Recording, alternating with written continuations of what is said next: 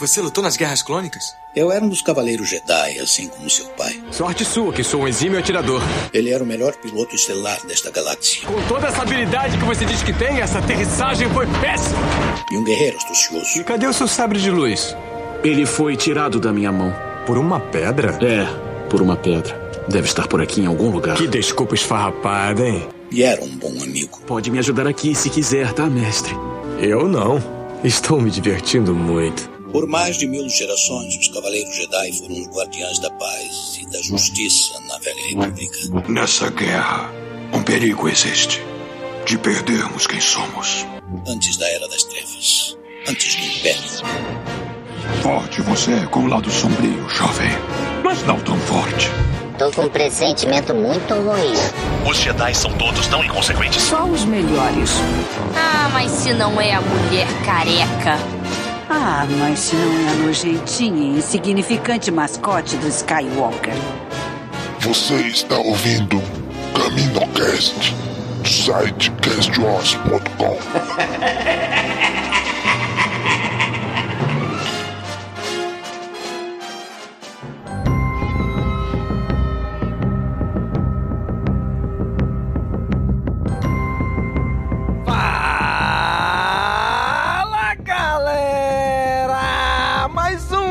Caminocast começando. Aqui é Domingos e hoje tá aqui com a gente o Tenho. E aí, Tenho? E aí, Domingos, e aí, galera?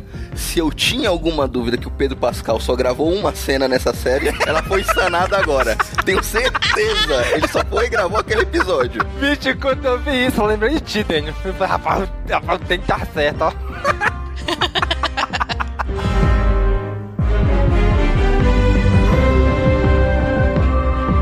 Hoje temos aqui um convidado vindo diretamente da Rádio Imperial e do Star Wars Universe. Felipe, e aí, Felipe? A todos os cidadãos do Império, estamos aqui começando mais uma edição do Camino Cast. Olha só, muito bom estar aqui, muito bom estar aqui entre amigos, entre pessoas maravilhosas, que eu considero pra caramba, né? Que a gente se conhece há muito tempo e finalmente estou aqui, finalmente. Mãe, estou no Camino Cast. Desculpa, qual é o nome da sua mãe, Felipe? Claudeci, Claudeci. Desculpa, dona Claudeci. Não. Perdão. jamais, jamais.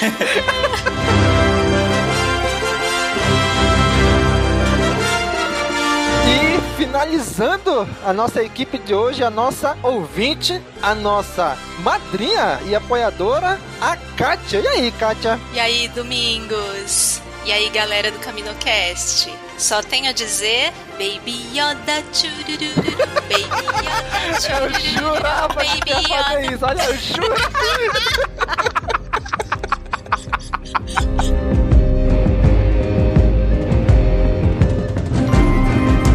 Muito bem, gente. Reunimos aqui esta grande trupe. Vamos agora, finalmente, depois de 500 episódios, finalizar a primeira temporada de The Mandalorian, né? Gravamos um Caminocast para cada episódio, gravamos o Caminocast resumando a temporada e agora vamos finalmente finalizar a temporada 1 falando sobre o Disney Gallery, The Mandalorian, a série documental ao redor da produção de The Mandalorian. Vamos falar sobre isto agora.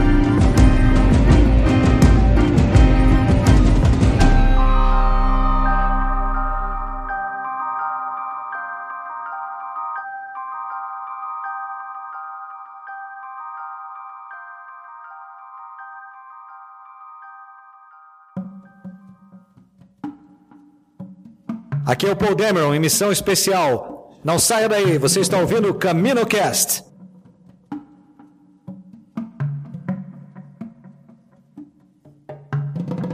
Muito bem. Reunimos aqui falando agora de, de- gente, Disney Gallery de Mandalorian. Só esse nome, tu diz, caraca, Star Wars, realmente a gente já sabe, obviamente, que Star Wars é da Disney há muito tempo, né? Mas, porra, o primeiro, colocaram Disney Gallery de Mandalorian. Sabe, parece uma coisa tão simples, mas pra mim tem um peso tão grande quando eu vejo assim, porque tem o nome Disney na frente. É a, é a dona da porra toda. Fica dizendo, olha, essa parada aqui é meu, entendeu? Star Wars é meu. Então vou botar meu nome aqui na frente. Mas e aí, vocês esperavam essa série? Porque eu soube já praticamente quando tava sa pra sair já. Saiu, foi lançada no 4 de maio. Vocês esperavam que ia ter algum bastidores, alguma coisa, como tem os extras de Blu-ray, essas coisas? Eu não esperava, não, de verdade. E era uma coisa tão lógica eles fazerem, né? Já que eles já têm tudo na mão, gerar mais conteúdo ainda para dar mais, mais buzz, né? Mais movimentação. Era, era uma coisa até lógica eles fazerem, mas eu sinceramente eu não tava, não tava esperando, não tinha nem nem pensado nisso. E eu adoro ver extras. Eu me diverti tanto vendo Disney Gallery, praticamente tanto quanto vendo a série. Cara, eu gostei demais, demais. É, eu acabei não esperando tanto que tivesse isso, mas eu gostei muito da iniciativa, porque como um serviço da Disney Plus, a galera tem que se manter mensalmente, né? Tem que manter a galera e, e, e tal. encher de conteúdo, né? É, e aí quando a próxima promessa de série veio, que era The Clone Wars, só lá em fevereiro, pra galera segurar o, o pessoal depois de The Clone Wars, né? Quando The Mandalorian saiu, nossa, foi tipo assim, ah, bora tentar manter a galera nesse serviço de streaming aqui, porque a gente, realmente, como o Domingos falou, aqui a gente tá na licença da Disney, então bora aproveitar isso do melhor jeito que a gente pode. É uma coisa muito. Assim, foi uma coisa muito legal, foi muito sensacional do jeito que fizeram. E eu aprecio pra caramba todos os pormenores ali, é, viajados na, na, na produção do, de cada episódio e tudo. E particularmente assim, eu não esperava, mas foi uma surpresa, né? Como diria um chanceler. é, uma surpresa, né? Bem-vinda. Ah, foi uma surpresa tão agradável quanto a própria série, né? Esse Disney Gallery é tão bom assim porque a série foi muito boa. Sim. Mas foi, foi muito interessante. Eu acho que não foi. Não sei se a, se a frase é do Marcelo, mas eu escutei da boca dele, né? Que Star Wars, tanto a trilogia clássica como a nova, quando elas foram lançadas, elas revolucionaram o cinema tecnologicamente. Isso. O clássico, com introdução de efeitos especiais, a ILM, a prequel veio com Revolução Digital, tudo. E a trilogia nova, o episódio 789, não, não trouxe nenhuma novidade tecnológica. Na verdade, eles tentaram fazer tudo com efeito prático, retrocederam. E já o The Mandalorian, graças ao Disney Gallery, mostra, não, uma revolução que a série trouxe. Isso mostra o que realmente Star Wars foi nas outras trilogias, foi em The Mandalorian agora. Não a trilogia sequel, né? Cara, excelente, né? Essa tua colocação, porque assim, eu adoro ver extras, né? Assim como a Kátia falou. Eu até uma vez, não sei se eu acho que eu já recomendei em algum Caminocast ou News da vida, que quando sair o primeiro lançamento em home video de qualquer obra, de qualquer filme no caso, né? Eu falava assim, gente, compre, porque os melhores extras são esses primeiros. Quando, ah, vamos relançar agora Exalogia em Blu-ray, eu comprei, assisti os extras, eram tipo a sobra da sobra dos extras. A sorte que eu tinha os DVDs, eu tenho os DVDs ainda da trilogia Prequel. Né? Então os melhores extras estão ali. Então eu tô comprando todos os Blu-rays que estão saindo agora, só falta o do episódio 9, né, para ter os extras, para assistir, porque são os melhores extras.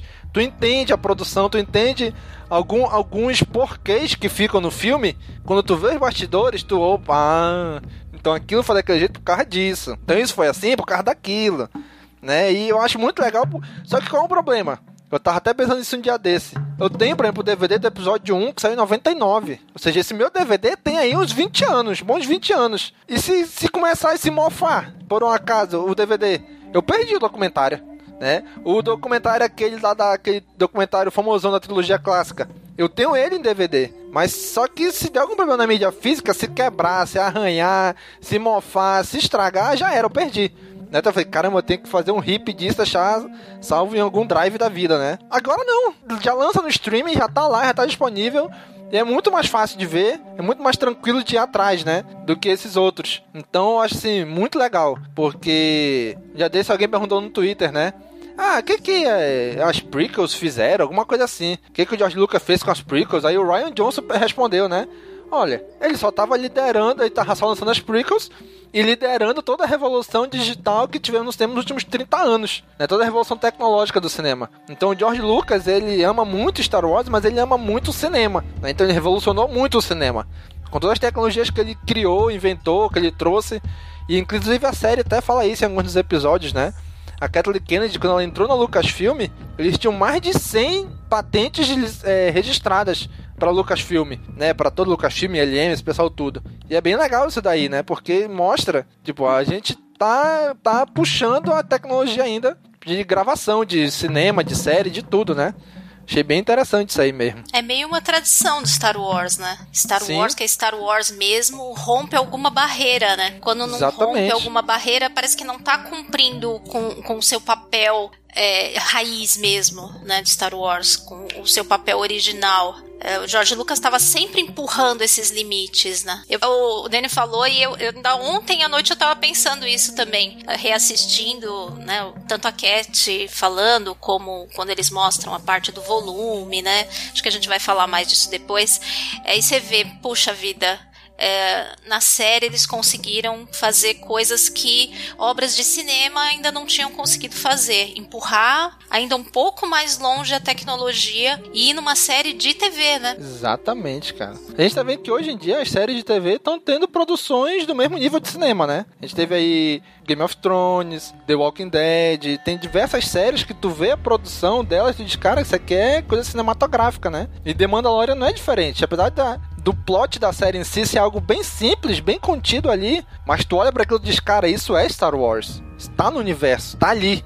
Né, tá na borda da galáxia, assim como teve a trilogia clássica, né? Eu acho bem legal isso daí. É uma coisa bem doida, né, se você for parar pra pensar, porque quando a gente está falando da evolução de aspectos de tecnologia, que o George Lucas tanto é, puxou para o mercado, empurrou para o mercado, é, quando veio todas as críticas, as prequels e tal, a gente sempre vê alguém falando: ah, mas é, a tecnologia hoje em dia das prequels já está meio defasada. Você consegue ver um pouco dos é, efeitos visuais pulando da tela, como se fosse elemento de joguinho, sabe? Claro, é, é cada um, né? Você não vai remasterizar, remasterização como aconteciam com a, a, a trilogia original. Mas uma das coisas bem interessantes é como a galera pra sequels veio resgatar a sensação da trilogia original e nesse resgatar eles podem até, tipo assim, eles tropeçaram na hora de resgatar os, os, efeitos e tal,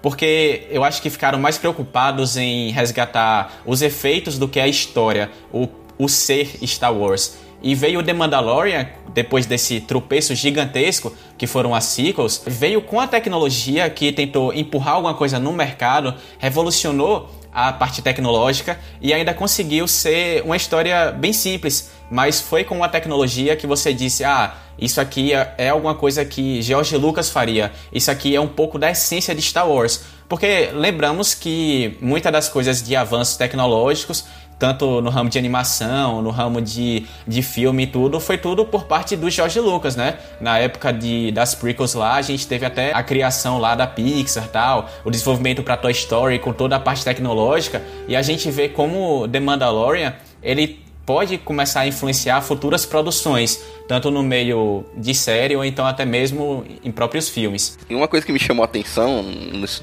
documentário é, é, que ele, de vez se inspirar em tudo de Star Wars que já foi feito, eles se inspiraram nisso também. Mas o John Favreau deixa bem claro. A gente vamos tentar buscar naquilo que inspirou o George Lucas. Nos Isso. filmes do Kurosawa, nos filmes de Velho Oeste. Vamos beber na fonte que o George Lucas bebeu pra gente inspirar a nossa criação. Isso, isso foi bem legal, né? Que ele falou. Porque ele, se, ele já tem, cara, ele já tem todo um universo estabelecido. Quando chegam pra fazer The Mandalorian, o universo Star Wars já tá estabelecido, né? Nos cinemas, em universo expandido, em HQ, em, em jogo. Tem o visual ali de, de diversas coisas. Eles podiam só pegar aquilo, juntar, aglomerar na série e ficaria bom. Isso eu acho bem legal, que eles foram além. Eles foram, não, vamos lá, lá na fonte de onde George Lucas se inspirou para criar Star Wars. Então eles foram lá no Kurosawa, né, eles foram lá nos faroestes, lá no Morricone, até na trilha sonora foi a mesma coisa, né? O cara lá falou assim, ele foi no Morricone, foi nas trilhas do Kurosawa, que realmente são trilhas muito marcantes, né? Então, tudo isso aí eles pegaram e reinventaram um novo Star Wars, mas com a mesma cara do Star Wars que a gente conhece. Para mim essa foi a grande genialidade da série, né? Fazer um novo Star Wars, mas a gente ainda reconhecer que é o Star Wars que a gente conhece. Isso eu achei muito legal. Até mesmo no especial de Natal, né? Vamos lembrar. o, o, infame, o infame. Eles trouxeram coisas especial de Natal. Não, mas conseguiram tirar até alguma coisinha boa dali, né? O melhor é o John Foravô falando o Jorge Lucas. Não, a gente. Ah, impagável, você, impagável. Você viu a arma do The Mandaloriano? A gente se inspirou na, naquilo que você fez no especial de Natal. É cânone, é obra sua. Ele, não, eu não fiz Não. isso, não. Eu não Nunca tive nada a ver Não, com não, isso. É igual a aquele meme lá da, da senhora. Não, eu nunca fiz isso. Aí tá lá o David Filoni correndo atrás de George Lucas. Senhor, senhor, mas você fez isso? Nós temos prova aqui. Senhor, volte aqui. Então, mas acho que isso tudo que a gente tá falando fica muito claro quando você assiste logo o primeiro episódio do, do Gallery, o Directing, essa conversa Sim. com os diretores. Quando eles sentam lá na mesa redonda pra conversar, dá pra ver assim muito claramente que eles conseguiram se entrosar muito bem. Todos eles trouxeram alguma coisa pra mesa, tanto né, figurativamente como, como realmente, e, e- e conseguiram se entrosar muito bem. E dá pra ver, assim, todas as cenas que eles mostram de cada um dos diretores e tal, do Rick, da Deborah Shaw, da Bryce Dallas, é, é, tudo que eles mostram sempre tá lá acompanhando de perto o John, o Dave Filoni. Então teve um fio condutor muito consistente e muito planejamento.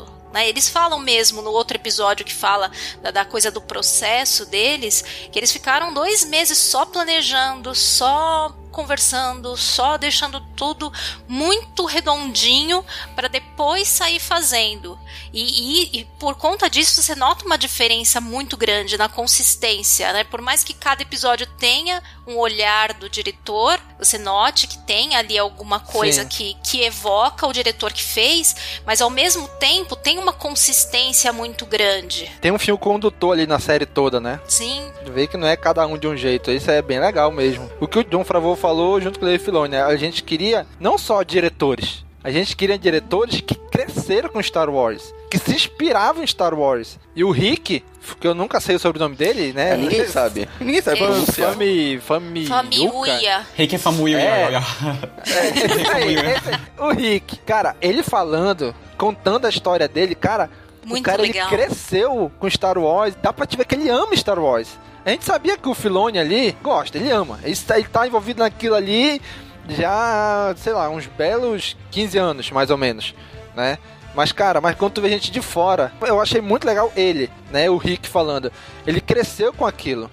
Ele foi no cinema ver aquilo. O pai dele levou ele. Então ele cresceu com aquilo de, cara, hoje eu tô aqui, dentro de Star Wars. Eu tô ajudando agora a criar. Cara, eu achei muito legal. É que também Star Wars influenciou uma geração inteira de diretores, né? De, de pessoas que trabalham com cinema. Mas uma outra coisa muito legal que o John e, e o Filoni falam é que eles não só quiseram ah, trazer gente e fazer a história que fosse legal pra eles, mas que eles pensavam muito na história e numa maneira de fazer que fosse legal pra todo mundo, que fosse legal pros fãs também, e não só o que eles achavam que seria legal. Então, é, todo esse respeito que eles têm pela história, pelos personagens, do mais obscuro ao, ao mais conhecido, é, transparece muito por essa postura que eles têm, né? Exatamente, cara. É muito legal ver todos eles falando. Cara, a, a Bryce Dallas House, a gente sabe quem é o pai dela. Ah, eu tô apaixonada pela Bryce num nível assim que eu não consigo me conter. Cara, o pai dela é um diretor já, cara, bem conhecido de cinema, né? O Ron Howard. Dirige, foi chamado aí pra dirigir o Han Solo, depois que demitiram os outros dois diretores anteriores. Mas, cara, mas ele conhece ali o George Lucas, cara, desde o início de Star Wars. E ela falando, cara, imagina, eu fiquei imaginando nessa situação. Ela disse que ela tinha acho que seis anos, foi pro Japão com o pai. E lá ela foi pra uma reunião. O pai dela, Ron Howard, o George Lucas e o Kurosawa. Doido, né? Meu amigo, olha essa mesa. E ela lá dormindo assim no colo do pai dela. É muito doido, né? Cara, ela viveu isso desde criança, dentro de casa. Cara, é, deve ser incrível isso daí. Incrível demais. Daí ela canta, ah, eles falando e eu ouvindo, dormindo. Não, e a responsabilidade que foi jogada na- nas costas dela, né?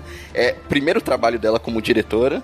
Provavelmente deve ter escutado várias críticas, né? Que só tá lá porque é filha do Ron Howard, porque é amiga Sim. do George Lucas, que tem Isso, muita influência. gente deve ter dito essa lezeira Com, com certeza, muita gente diz isso. E ela teve toda a confiança, que o João Favreau falou, ó, é, vai ter um episódio que é assim, assim, assado, que vai ser um... é, que é um ele até fala, é mais difícil de gravar, então vamos jogar na mão da novata. Gente, essa é, foi muito engraçado isso, muito engraçado. E a cara dela, ela é, dá a impressão, tudo bem, ela é atriz, né? Mas dá a impressão que ela não tinha se ligado disso. Naquele momento. Olha, deixaram a bucha pra mim. E ela se saiu super bem. É eu, muito eu bem acho, dirigido. eu adoro esse episódio, porque ele tem uns toques, assim, bem da, da direção dela mesmo. Tanto as- algumas das melhores cenas do Baby Yoda da série toda estão nesse episódio. É o Baby Yoda tomando sopinha, é ele brincando com os controles da nave. é- é- tem uma coisa muito ali de olhar mesmo de, de mãe que tem criança e que tá o tempo todo atrás de criança que tá aprontando, né? Sim, sim. Mesmo a, a relação lá do, do mando com a moça da aldeia, é, tem as primeiras cenas já que ela filma, filma de uma maneira muito legal. E, e ela consegue captar bem a coisa da mãe ali protegendo a filha, e depois a, a relação crescendo dela com o mando. E a experiência dela no Jurassic Park, né? Que ela traz ali muito bem na direção dela, ah, filmando o ATST, como se fosse Sim. um T-Rex, né? É muito legal aquilo. Realmente ela se saiu muito bem mesmo. E o próprio Dave Filoni, embora seja muito experiente, é o primeiro trabalho dele em live action, né? Sim, cara, é legal ele falando isso, né? Não, é legal que ele falou que a primeira cena que ele foi gravar em live action foi dirigindo o Werner Herzog, que é um Só- puta diretor foda, tá ligado? Só isso, né? Só ele que vai dirigir. Caraca, bicho. Logo, logo quem? É, Herzog, só, só. Aí ele ele filmou outro dia, aí o John Favreau depois disse, olha, vou te mostrar, é assim, ó. Aí foi lá e mostrou, né? Acho, cara, muito legal, cara. Esse primeiro episódio que fala dos diretores e contando a história deles. Cara, eu gostei tanto da Deborah Shaw também. Ah, e ela também é excelente. E ela, ela é muito boa com ação mesmo, dá pra ver, né? Que eles deixaram ela com, as- com cenas de ação, assim, boas, que realmente ela gosta e, e- e se saiu muito bem, né? Cara, isso me deixou com uma esperança tão boa pra série do Obi-Wan, que ela vai ser o que o John Favreau fez nessa série, ela vai fazer na série do Obi-Wan. né? É ela que vai comandar toda a série. Então, cara, eu fiquei tão mais tranquilo quando eu vi. Né, já assim, depois que eu assisti a série do The Mandalorian, a gente já ficou tranquilo, já gostei dos episódios dela, mas ela falando, sabe, ela, ela demonstra uma segurança tão grande Já quero Disney Gallery do Kenobi já também. Né? Tem que ter, de vou tudinho. ficar esperando. Cara, ela mostra uma segurança tão grande naquilo que ela faz, naquilo que ela tá falando, do jeito que ela. O caraca, bicho, é, é tranquilo. Cara, muito bom, muito bom mesmo. Não, é, reuniram um time de diretores realmente assim. E uns nomes que é, você talvez. Quem ia imaginar, sei lá, Bryce Dallas dirigindo um episódio? Ou Exatamente. o Rick mesmo, que é um diretor assim de filme independente, menor, né? É, o Taika já tava na Disney, né? E tal, talvez. Não seria um nome que saltasse de cara, mas é um nome mais conhecido, né? Agora, os outros realmente foi aquela coisa de, de, uma, de escolha muito boa, né? Souberam fazer escolhas muito boas. É, a Débora é, dirige séries de TV mesmo, né? É, a Deborah Shaw, sim, né? Mr. Robot, Walking Sim. Dead. E teve mais alguma que ela dirigiu? Teve vários, Perdido no Espaço, Deuses Americanos. Ah, Perdidos no Espaço, ela também tá, é. Sim. Ela já tinha bastante experiência com TV, né? Mas essa produção é bem diferente, eu acho, de todas as É, outras. ela mesma né? diz, né? É, ela mesmo disse. Que as outras elas tinham, sei lá, nove dias geralmente antes de começar a gravar, que eles chegavam pra se ambientar. Aqui não, ele falou, dois, dois meses eles sentaram, todos os diretores, estudaram, pensaram, repensaram, reimaginaram. Cara, isso é muito legal. Né, porque dá uma segurança pra eles, diretores, dá uma segurança pros produtores que sabem o que, que eles vão fazer já, né? E, e- e sai uma coisa muito legal como saiu. E no final economiza, né? Porque com tudo isso eles economizaram tempo, certamente economizaram muito dinheiro, porque a falta de planejamento acaba gerando mais refilmagem, mais retrabalho. É tudo muito bem planejado. Com certeza eles também economizaram tempo e dinheiro. Puderam direcionar para outras coisas, né? É, isso é verdade pra caramba. Eu também gosto de como os, os diretores eles acabam dialogando entre si, não só no próprio episódio do Disney Gallery, mas em toda a obra. Porque quando você tá assistindo The Mandalorian,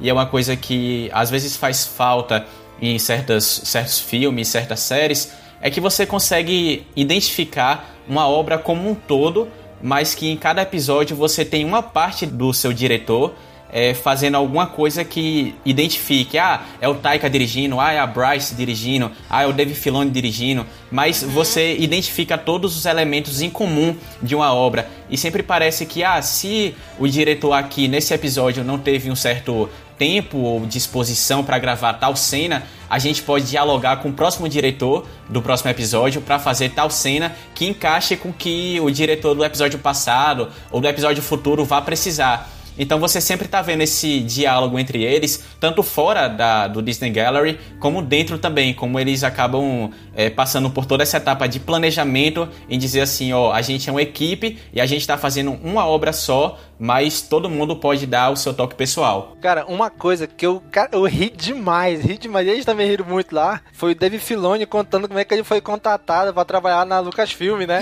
Porque ele era da Nickelodeon. Nossa! É, é, o, é o pessoal do Bob Esponja, né? Fala a verdade, é o pessoal do Bob Esponja?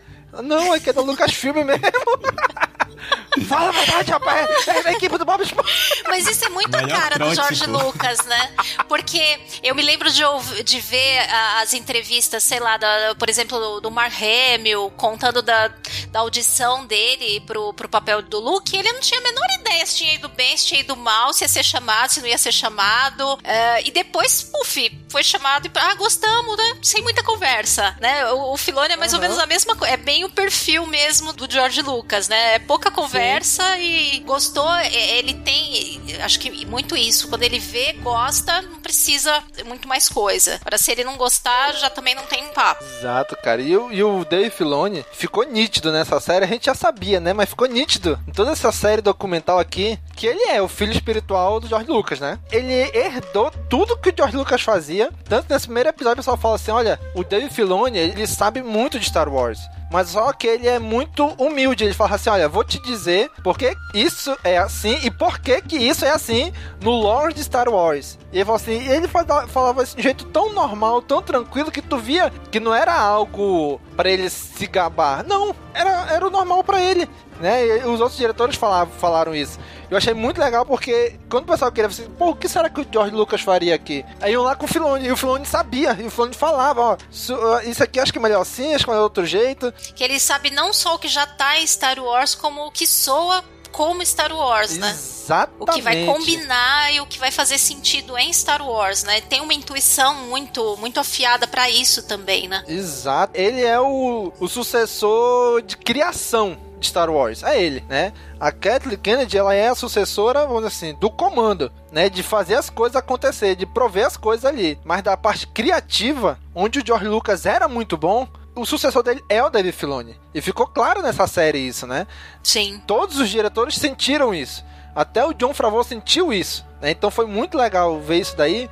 E o David Filoni falava, toda frase que ele falava, ele dava um jeito de colocar o nome do George Lucas na frase, né?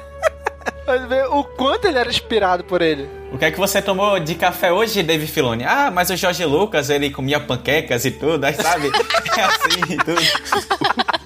O Dave Filoni é tão nerd de Star Wars, tão nerd, que não. Vamos pegar esse droid R5, vamos pintar ele com as cores do, do droid que apareceu Caraca, no episódio é 4. Mesmo? Vamos Nossa, fazer uma sim. manchinha de óleo queimado Gente, aqui na cabeça pra indicar que é o mesmo droid. Isso. Então, mas, mas Star Wars é isso. É, a gente só consegue falar tanto de Star Wars porque o universo é muito rico. Você pode pegar um pequeno elemento que tá lá atrás e fazer toda uma outra história com um droid que tá lá atrás, com um alienígena que aparece por 5 segundos, com um cara que sai correndo com uma máquina de sorvete. Não é? é? Isso que é o, a graça de Star Wars. Então, eu, eu, eu fico às vezes meio assim, quando tem muita gente que, que, que critica, até nas sequels, a gente sabe que tem os problemas. Se tivesse tido essa, essa mesa maravilhosa do povo sentado, Nossa, imagina, né, planejando, imagina incrível. esses caras tão bons que estavam fazendo, e são bons, mas se tivesse Sim. tido esse tipo Há de planejamento, conversa, né? Enfim, poderia ter sido outra coisa, mas... Concordo 200% contigo. Não é? Você vê que você pode pegar, às vezes, coisas que são colocadas lá, e tem muita gente que critica mesmo nas sequels, ah, aquele personagem lá foi pouco desenvolvido, foi não sei o quê, mas a graça tá em ter uma ponta ali que possa depois ser expandida, mesmo que na hora pareça nada, ou ficou pela metade ou. Mas Star Wars sempre foi isso. E Star Wars sempre cresceu também conforme foi caminhando. Nunca foi planejado também 100%. Então, mesmo no Mandalorian, certamente vai ter coisas que pode ser que mude um pouquinho numa outra temporada, que parecia que ia para um lado e eles acabem resolvendo ir para outro, porque deixaram também algumas pontas, né, que a gente vai ver para onde é que vão. Então, isso tudo em Star Wars é muito legal. É, é uma história viva, é uma coisa muito viva. Tudo tem background, tudo tem história, tudo tem como ser expandido. Cada coisa que tá lá parece que já teve uma vida. Então, um droid, ele não é só um droid que tá ali, ele tem marca de tiro, ele tem uma peça que quebrou e, e tudo isso tá ali. Não foi simplesmente um prop que é, o pessoal que. Uh, de arte que trabalha é realmente muito bom. Eles fazem não simplesmente para preencher espaço, cada coisa ali tem muito sentimento envolvido. E eu acho que é muito importante quando tem esses documentários assim, porque te aproxima muito do pessoal também que tá atrás das câmeras. Demais. Eu amei ver os caras lá dos props, é, dos efeitos práticos e dos efeitos né, digitais também, o pessoal né, falando da parte do, do tanto do volume como do, do CG. É, é, é tão interessante ver essa, é, esse pessoal falando, porque agrega tanta coisa e a gente acaba entendendo como que as coisas foram feitas e o, o quanto de sentimento está envolvido naquilo, né? O pessoal bota a alma realmente nesses trabalhos. São artistas de verdade, não são só pessoas que estão ali só trabalhando. E é interessante, porque assim, toda a história de The Mandalorian ainda é uma história bem simples por mais sim, que sim. você tenha toda uma produção magnífica por trás e tudo, você ainda tem uma obra que deriva dessa produção magnífica bem centrada, bem assim, é, de um certo ponto de vista realmente. Você vê que o, o Mandalorian lá e o Baby Yoda, todos os personagens também da história lá, são menores em uma escala galáctica. Você não vê nada de dizendo assim, ah é, é uma ameaça galáctica que a gente tem que lutar para libertar todo mundo, todos os seres. Não, é mais centrado. E é uma coisa que deriva também de coisas que vieram de antes, como o próprio é, especial de Natal, né? Porque foi o especial de Natal que teve o Boba Fett. O Boba Fett que é, depois veio, claro, o Boba Fett dos filmes, para depois criar toda aquela parada da ah, cultura mandaloriana, é, ter a própria Karen Travis mesmo no universo expandido, que construiu um pouco dessa cultura mandaloriana, os jogos de Kotor e etc e tal. Então você vê como até nas pequenas coisas, como a Katia estava falando, nas pequenas coisas de Star Wars, você dá para tirar uma história gigante. Porque se o Boba Fett não tivesse sido aproveitado no especial de Natal, e é irônico porque acho que quase nada nada do, exceto o Boba Fett do Holiday Special, foi retirado, a gente não teria um The Mandalorian da vida hoje. A gente não teria todo esse apego à cultura, toda esse essa parte gostosa de a gente ver na série de Star Wars, que é a preocupação com não eventos galácticos, mas eventos mais pessoais. É, foi aproveitado também o dia da vida do especial de Natal. É. ah, eu juro que no primeiro episódio, quando eu ouvi, eu dei aquele berro. E, cara, e se tu vê hoje aquele desenhozinho que tem no meio do especial de Natal lá do Boba Fett. É a única coisa que presta ali. Não, se tu olhar hoje, hoje, depois de ter assistido The Mandalorian, pra mim, ele me remete hoje muito mais ao The Mandalorian do que ao Boba Fett em si, visualmente. Ele parece muito mais ao Din Djarin do que o Boba Fett. Não sei isso pra vocês. Eu peguei, depois que assisti, o The Mandalorian, eu peguei algumas imagens do Boba Fett desse do especial de Natal, do desenho, né? E eu olhava assim e falei, caraca, hoje isso me lembra mais o Mandaloriano, o Din Djarin, do que o Boba Fett em si. Porque a gente nunca viu o Boba Fett fazendo nada. O Din Djarin a gente viu ele usando a arma. o Boba Fett a gente só viu ele pulando na boca do Salak. Eu nunca tive coragem de revisitar, não, então eu não. É uma coisa muito inteligente eles terem dado esse tempo antes de fazer qualquer cruzamento com talvez outros personagens um pouquinho mais conhecidos, ou estabelecer bem primeiro esse Mandaloriano e fazer com que a gente já se identificasse com ele, vinculasse e criasse já um apego com ele antes de expandir mais a história, isso foi uma, foi uma coisa bem inteligente de fazer. E é que a gente tava falando, né? A é história pode ser simples, mas uma história simples, mas bem contada, com personagens bem construídos, faz toda a diferença. Não é questão de ser complexo ou simples, mas a história ser mesmo simples, mas bem contada, né? Exatamente. Assim, os C3PO são isso pra gente, né? No episódio 4, quando o Luke pega ele e diz: Ah, eu sou só um droid de protocolo não muito bom em contar histórias. Aí quando chega no Retorno de Jedi, ele tá contando toda a história do que aconteceu pros Ewoks, e os Ewoks, meu Deus, estão maravilhados com ele contando.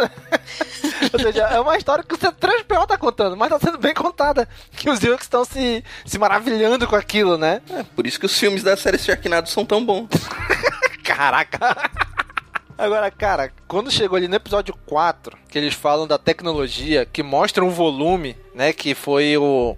Tipo um, um, um local que eles criaram, que eles chamaram de volume, né? Cara, aquilo é tão fantástico é tão fantástico. É, o volume é, é, tipo um, é um set interativo, como, como a, na Disney já tinha uns brinquedos assim. Não é exatamente a mesma tecnologia, mas eles já usavam para esses brinquedos que, que é para te dar a sensação de você estar tá dentro de um, de um 3D, tá dentro de um outro universo.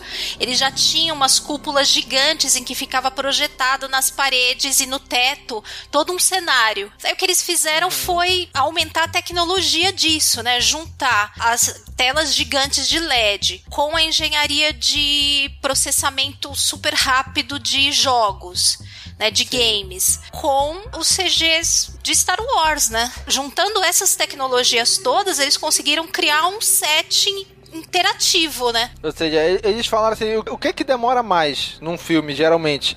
É a pós-produção, né? Porque eles filmaram tudo e agora a gente vai trabalhar e transformar essas imagens em filmes. E aqui não, foi o contrário, foi a pré-produção, porque eles tinham que construir todos esses sets, todos esses cenários antes. Cara, pra quando chegar na hora de filmar, já tá lá o cenário, né? Então o trabalho maior nesse caso foi antes de preparar. Ah, não, aqui vai ser Tatooine, mas vai ter um, uma montanha ali, vai ter um deserto aqui, vai, sabe? Eles tinham que montar cada cenário antes. E isso é muito interessante porque o trabalho maior agora fica no antes. E para quando tá filmando, eu acredito que seja muito, muito mais fácil, tanto pro diretor dirigir quanto pro ator atuar. O feedback dos atores é incrível, né? Nossa, incrível, Eles cara. ficaram maravilhados. Não, e fora que ainda deve poupar um tempo enorme para gravações externas que depende de chuva, sol, uhum, iluminação. Nossa, esquece sim. isso. Tudo em estúdio. Acabou. Exatamente, cara. Quando a gente vê as, a, os documentários das prequels, dos bastidores, né? Era tudo, tudo fundo azul. Então, até o Evan McGregor fala, cara, tem, naquela hora que ele tá andando no episódio 2, lá em caminho, que aparece, ah, nós temos aqui 200 mil pronto, mais um milhão a caminho. Ele fala que quando ele tava filmando, era tudo fundo azul. E um cara vestido de azul do lado dele falando. E ele fala, ah, cara, eu não conseguia imaginar, só olhava assim pro nada, sabe? É difícil para um ator, né, imaginar tudo azul e ter que imaginar ali. E até o Kawedas fala, né, que quando tu tem quatro pessoas interagindo, ou seja, cada um imagina de uma forma. Tipo, no episódio final, que tem os quatro, que eles estão dentro do barco, ele fala assim: a gente não precisa imaginar cada um o barco de um jeito. Não, tá todo mundo vendo o mesmo barco. Tá todo mundo vendo a mesma coisa. Tá todo tendo a mesma sensação do que fazer. Isso é muito interessante, né? Detalhes, coisas pequenas, só são da forma que são por causa dessa tecnologia. O, a roupa do Mandaloriano é prateada porque tem essa tecnologia do volume. Porque se não tivesse isso, não dava para ele ter uma superfície refletiva, todo prateado que reflete tudo, num cenário azul. Que eles iam gastar em pós-produção corrigindo o que tá sendo refletido uhum. na roupa do Mandaloriano, não ia estar tá no papel. Sim, é verdade. É, isso é, é uma coisa que so acaba. A gente não percebe conscientemente, mas depois de saber saber assistindo, aí você se liga do porquê que tem muitas cenas que tem muito CG que você não compra 100% e não é por causa do CG que tá ali, mas por causa de quem tá interagindo com o CG, tanto pela reação como pela iluminação, porque é muito difícil replicar a iluminação no, nos elementos de cenário e nos atores tendo esse fundo chapado. Isso vai ter Sim. tudo que ser colocado depois. Enquanto que com a projeção do volume, as cenas elas fazem o reflexo de iluminação, de sombra natural nos atores, como se fosse praticamente como se fosse um cenário. Então você consegue as coisas se integram com naturalidade. É, não fica artificial aquilo que é real, que tá ali, com aquilo que foi CG. Tá tudo muito mais integrado. Tanto que eles mesmos falam, né? Tanto diretores como atores, quando entravam no volume, tinha dificuldade de saber o que, que era próprio do cenário. Tava tão integrado com o fundo do LED do volume que era difícil de saber. Até incêndio acharam que era de verdade, né? Isso foi uma coisa, foi uma coisa que eu achei tão engraçada também. um fogo no canto que acharam que tinha que chamar alguém para apagar, pegar um extintor. Pois é, né? E assim, nas prequels era tudo fundo azul, porque era a tecnologia da época, né? Ah, sim, era que já era revolucionário, né? Exato, isso era a revolução da época. Né? Só que a tecnologia já evoluiu a tal ponto que dá para fazer isso em tempo real. Né? Eles fizeram, eles, eles até eles explicaram que é, o volume não é uma tecnologia, eles não inventaram, eles não criaram uma tecnologia para o volume. Eles simplesmente pegaram várias tecnologias que já existiam separadas e juntaram numa coisa só, né? O volume é o que são diversas telas de LED, uma do lado da outra, postas ali ao redor e em cima. Aí usaram a tecnologia de, das engines de jogo. Unreal. Isso. Cara, eu trabalho com desenvolvimento de software. Eu não trabalho com inteligência artificial, aprendizado de máquina, mas eu, por curiosidade, já comecei, já estudei um pouquinho, já mexi um pouquinho. E, cara, é inacreditável a diferença quando tu usa, por exemplo, um processador de um computador e uma GPU, que é o processador das placas de vídeos. Cara, a diferença de velocidade é absurda, é infinita, é muito, muito mais rápido. Isso que é muito melhor jogar num console do que jogar no computador, né? Exatamente, cara. É, e eles pegaram tudo isso que existia e integraram ali, naquilo que eles chamaram de um volume. E, cara, e ficou incrível, cara, incrível. A gente só percebe que tem a diferença ali do teto e tudo porque pra série documental eles filmaram, né? Os cantos da tela ali, pra gente saber. Mas quando eles estão filmando a série, que eles não pegam esses detalhezinhos, né? Não enquadram isso, cara, é incrível. Um, um detalhe que eu achei interessante que quando eles estão filmando, que a câmera tá girando assim, dentro do volume, se vocês prestarem atenção lá atrás, passa tipo um retângulo mais claro que é pra mostrar o que, que a câmera tá pegando. Sim. Qual é, o que que tá enquadrado na câmera. Tu diz, olha, caraca, antes só quem tinha essa visão era o diretor, ou o diretor de fotografia. Agora todo mundo tem essa visão. O ator, ele tá, tá vendo pegando, se ele tá né? enquadrado ou não. Putz, é porque porque legal. ele tá vendo o negócio passando ali. E fora que os cenários eles fizeram, renderizaram e, e melhoraram é, imagens reais, né? Então eles têm as fotos lá de, de cenários reais, né? Fotos do deserto, dadadá. E por isso também que parece uma coisa tão real, né? Porque também é isso. feito com base em fotos reais de cenários e fotos naturais, né? Então não é só, não é alguma coisa só desenhada, só criada em computação. É retocado, né? Ótimo, melhorado, mas baseado em, em fotos renderizadas reais, né? De cenário. Isso que parece realmente que eles estão num, num lugar. Nem isso explica também como não vazou nada dessa série. É mesmo, é, mesmo. Pô, tem cenas em floresta, deserto, um monte de coisa e ninguém tirou uma foto, ninguém viu é nada. É porque hoje em dia o povo sabe que vai ter filmagem, mete um drone lá no alto, filmando, e aí vaza um monte de coisa, né? Ali não, Isso. tudo fechado, é muito, muito mais difícil de, de, vazar qualquer coisa, né? Não, nós estamos gravando isso aqui, acho que num, num dos melhores momentos para fazer agora essa, essa gravação sobre o Gallery, porque a gente acabou de vir do hype da semana, né? Da, do lançamento do, do trailer, trailer esse, esse episódio do CaminoCast é um esquenta perfeito pra segunda temporada. Porque a gente acabou de ver o trailer da segunda temporada. A segunda temporada tá pra sair. Então, é, esse episódio do CaminoCast é para todo mundo ouvir antes da segunda temporada mesmo, porque é um esquenta perfeito. E, cara, vai dizer que não vazou nada. Eu lembro que teve umas fotos que vazaram do episódio final que o Taika filmou, né? Que era os diversos Stormtroopers jogados no chão e tudo. Mas a gente assiste na série e a gente entende o porquê. Cara, que isso eu achei, assim, fantástico. De, de, todos os episódios, eu me emocionei mesmo em um só, que foi o último. Eu amei tudo, todos os oito episódios dessa série. Mas o oitavo, quando falo do pessoal da 501. Ah, eu vou te falar que eu chorei quando tava chegando no final desse episódio que eu revi hoje, chorei. Eu chorei, de verdade. Porque eu fiquei imaginando, cara, eles ali é a gente, sabe? A gente que vai pra evento, a gente que participa das coisas, a gente que produz conteúdo, a gente que é fã, que acompanha. De repente alguém do Lucasfilm, olha, vem aqui que a gente precisa de, de vocês que tem armadura. Aí quando tu chega lá, tu, caraca, isso aqui é um set de filmagem. E de repente tu vê no canto John Favreau, Dave Filoni, Taika Waititi diz, puta que pariu, é The Mandalorian, sabe? Então eles filmaram aquilo numa área externa. Então essa foi a cena que vazou porque eles filmaram numa área externa com todos eles, né? E até o próprio Taika Waititi falou, né? Que chegou lá, viu um monte, disfarçadamente É tirou uma muito- foto.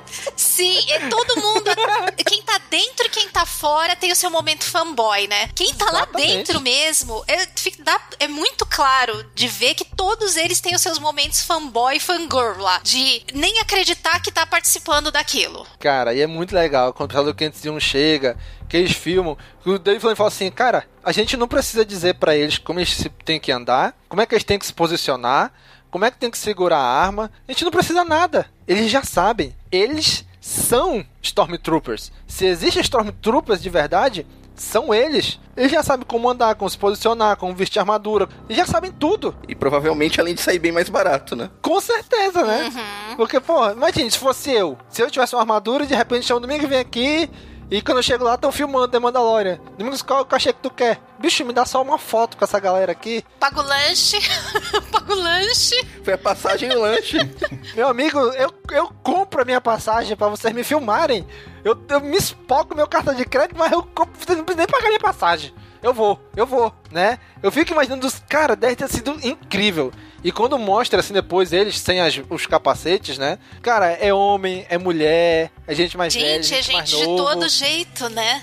E eles Muito falam assim: olha, legal. são pais, são mães, são pessoas comuns que estão aqui, né?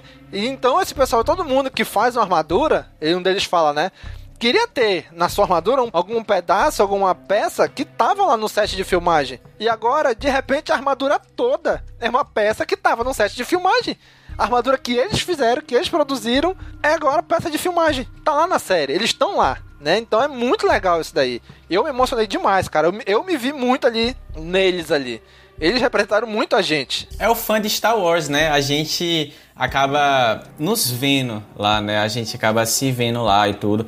Porque, cara, é muito, é muito bom a gente ver que.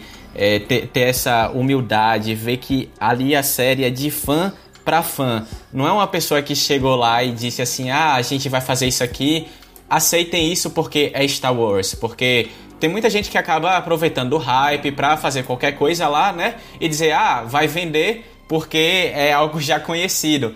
E é uma coisa que a gente não precisa ir longe é, de nossa realidade, pelo menos, que quando a gente vai para qualquer tipo de coisa, como é, uma JediCon da vida, que eu tive minha oportunidade de ir lá em 2018 para JediCon de São Paulo, você vê como o fã de Star Wars, ele gosta de ser fã de Star Wars, que ele, ele procura saber os pormenores, por que tal pessoa se veste assim, por que tal pessoa se movimenta assim, a movimentação do Stormtrooper, todo o, o protocolo de, de movimento militar que o Stormtrooper faz, e o fã, ele se intera nisso, porque ele quer fazer parte daquele universo. Então, pra gente, a gente também conhece o, o ser fã, né? A gente conhece que a Star Wars e assim como Dave Filoni e John Favreau também conhecem, que Star Wars e qualquer obra não seria nada sem seus fãs. Porque você precisa de alguém que é, incentive a obra, que divulgue a obra no boca a boca, ou por seus veículos de comunicação, por sua própria rede também de amigos, e você vai construindo essa moda, entre aspas, né, Star Wars, esse fenômeno Star Wars. É muito bonito de se ver o, o quão apegado os fãs estão com a série, com aquele episódio de Disney Gallery, como também os o, a própria Disney Gallery está apegada nesse. E, e todos os produtores da série também estão apegados e dependiam do fã para fazer a série rodar, né? Porque assim como também dependeram do fã Dave Filoni como fã e também não só como produtor para fazer a série rodar, porque ali você via que todo o diálogo que o Dave Filoni levava com o John Favreau, que levava com a produção, você via que acima de tudo o cara ali não era é, um produtor executivo, o cara não era o showrunner da série, o cara era um fã tentando fazer aquilo direito para outros fãs, porque ele gosta das coisas que ele faz, assim como aquela galera da 501 também gosta, assim como a gente também gosta, seja gravando podcast, fazendo texto, criando conteúdo e tal. É muito, muito bom a gente é, ser lembrado, né? E ser lembrado realmente a 501 foi. Cara, tem o, o, episódio 6, o Rick, ele fala assim, cara, eu sempre fiz filme. Então na hora de gravar, a gente chega, liga a câmera e grava. É isso. A gente não tinha storyboard, não tinha nada. Nessa série, e eu acho que isso foi o principal do que trouxe o Filone para essa série, é que eles fizeram praticamente a série toda em animação antes. É um processo muito parecido com o das animações mesmo, né? Faz os storyboards completos primeiro e tudo, até porque para poder gravar as vozes e tudo mais, né? Ele tá lá foi muito importante e me facilitou para ele mesmo, né? Porque o Filoni já Exatamente. veio dessa, dessa área, ele pode agregar muito, né? Ele era o especialista em animação ali, né? Ele, ele sabia já como agradar o fã. A gente já sabe tudo que ele fez em The Clone Wars e Rebels. A galera lá de dentro sabe. Então, pô, vamos trazer esse cara. Vamos fazer a série praticamente toda em animação pra gente pré-visualizar cada coisa porque quando chegar no set, o diretor já sabe o que ele tem que fazer. Ele já sabe o que, é que precisa ser feito. Né? O Rick fala muito isso. Então o Filone veio aqui porque. Primeiro, bicho, ele sabe o lore da saga toda. Ele sabe, como o Dani falou, o droid R5 ele não é só vermelho e branco, ele tem um pedaço aqui em cima onde o corpo dele estourou, e ele o faz isso, ele faz aquilo. do motivador, né? né? Ele sabe, ele sabe esses pequenos detalhes, os outros, os outros diretores sempre falam isso, né? O Dave Filoni não diz só que tem que ser assim, ele te explica o porquê que tem que ser assim. Né? Então isso foi o que fez ele vir para a série, na, na minha opinião, né? Que é toda essa parte de pré-visualização e animação que eles fizeram antes, né? E só depois que eles foram filmar. Então ele veio por causa do lore, que ele sabe da saga, e da experiência dele em animação, né? E aí ele partiu pro live action, né? E aí já foi com a ajuda do John Favreau, que ele nunca tinha dirigido live action. Eu achei muito legal isso daí, né? E isso mostra como todo o respeito que ele já teve por nós fãs, e ele também é um fã, né? Então ele tá dos dois lados ele é um cara que produz, mas também ele é um fã. Então ele sabe o que, que a gente gostaria de ver. Ele sabe o que, que vai agradar a gente. É muito legal isso daí, cara. Porque mostra que ele tá dos dois lados. Eu fiquei bem impressionada com as pré-visualizações que aparecem. Porque aparece a pré-visualização, assim, em storyboard desenhado, assim, à mão. E aparecem também umas pré-visualizações usando os game engines lá, né? Aquelas Sim. ferramentas de jogos. E tem umas partes que parecem umas, quase uma cena filmada filmada, né? Muito bom, é muito bem feito. Dá para ver muito bem a cena, como vai ficar. Exato. Tem uns que ele mostra pré-visualização e depois mostram como ficou na série. A diferença é muito pouca. É, é teve uma pouca. que eu fiquei. Tive até que voltar e ver de novo. Falei, pera, pera. Tá tão parecido isso. Sim. Foi, ficou muito legal. E imagino que isso deve facilitar demais o trabalho do diretor. Bom, eles, o que eles esperam dessa, dessa cena é isso aqui. Então tá aqui, vou fazer aqui, né? Então ele vai lá e faz. Então, muito legal isso daí. O diretor já tem sua própria visualização auxiliada pelo tempo real do volume também, né? Porque, nossa, o volume Sim. ali foi, foi inacreditável. Foi a mão na roda, né? Aquele negócio lá. Agora, o David Filoni também, ele até não se inspirar de, do ser fã, e se inspirar em outras produções. Ele também, o bom que eu gosto dele é porque ele acaba se influenciando também no contar a história do George Lucas. Porque o George Lucas, eu gostei da, dos seis primeiros filmes, porque ele fez toda a questão de dizer assim: ah, eu quero contar uma história. Então é uma história, seis filmes. E você sabia que, claro, você podia apelar para o fanservice em ver o Darth Vader logo no episódio 1, né, ver as coisas assim, ah, eu quero ver o popularzão do Star Wars. Mas ele foi criando sua história para chegar no episódio 3, nos momentos finais e colocar o Darth Vader para dizer assim, olha, é aqui onde a história é a metade da história e a partir daqui é o que vocês já conhecem por, sei lá, na época eram 30 anos de Star Wars, né? Então, quando The Mandalorian veio e você tem essa proporção menor que The Mandalorian tem, você ainda nota a preocupação do Dave Filoni em estar contando uma história e são oito episódios, né? Como, como o próprio Yoda fala também, né? O tamanho não faz grande ninguém, né? Até porque, Isso. poxa, se a gente for contar quantas séries hoje em dia tem só oito episódios e conseguem contar seus oito episódios é, de uma maneira fenomenal. porque você saber trabalhar a história sem enrolar, você tem um motivo de ter aquilo tudo na sua história. E você, como o Dave Filoni, como John Favreau também, você reconhece, e claro, também pela verba da série, né? Não vai ter 20 episódios uhum. com aquele tanto, mas você vê a preocupação em estar tá contando uma história do começo até o fim, com os elementos que ele deseja estar lá, tanto como fã e como produtor da série, ou é, showrunner, no caso do John Favreau. Cara, e é muito legal porque quando a gente vê os bastidores dos filmes, cara, ele, ah, a gente vai filmar agora aqui no estúdio Pinewood. Agora vamos mudar para filmar lá na Tunísia. Agora vamos filmar na Jordânia. Cara, eles botam aviões de, de material com pessoal para levar tudo para lá, para deslocar de um continente pro outro para filmar e tudo. Aí de repente na pós-produção tu diz, porra, faltou uma cena aqui para ligar essa e a outra. E aí? Tu vai voltar de novo lá no outro país para filmar essa refilmagem só para ligar uma cena na outra? Aqui no volume acaba isso, né? Não tem esse custo todo de ter que mudar toda essa parafernália de um país pro outro, de um continente pro outro. Não, tá aqui, tá tudo aqui. O que precisar fazer fora, a gente faz. Mas faz tudo aqui. É, e custo de equipamento também, né? Até porque, por exemplo, Sim. você pega e das, um dos grandes problemas que Star Wars sofreu na sua produção original foi toda aquela tempestade de areia, né? Que praticamente detonou Sim. o set, pô. E são efeitos assim que que não que não são de controle humano com o volume e Exato. com toda a produção de The Mandalorian, você pode ter o controle de ter as coisas sob seu controle, que é uma coisa que às vezes a gente foge enquanto está filmando em ambientes reais, como na Tunísia, como também na, na Dinamarca, eu acho que foram os sets de Hot, que estavam a, a tempestade Noruega, de neve lá. Acho, acho é, eu acho, acho que foi, acho que foi Finlândia. É, Finlândia, Noruega, assim. mais, mais para cima. É, algum país bem gelado aí. E aí eles se aproveitaram, conseguiram se aproveitar bem,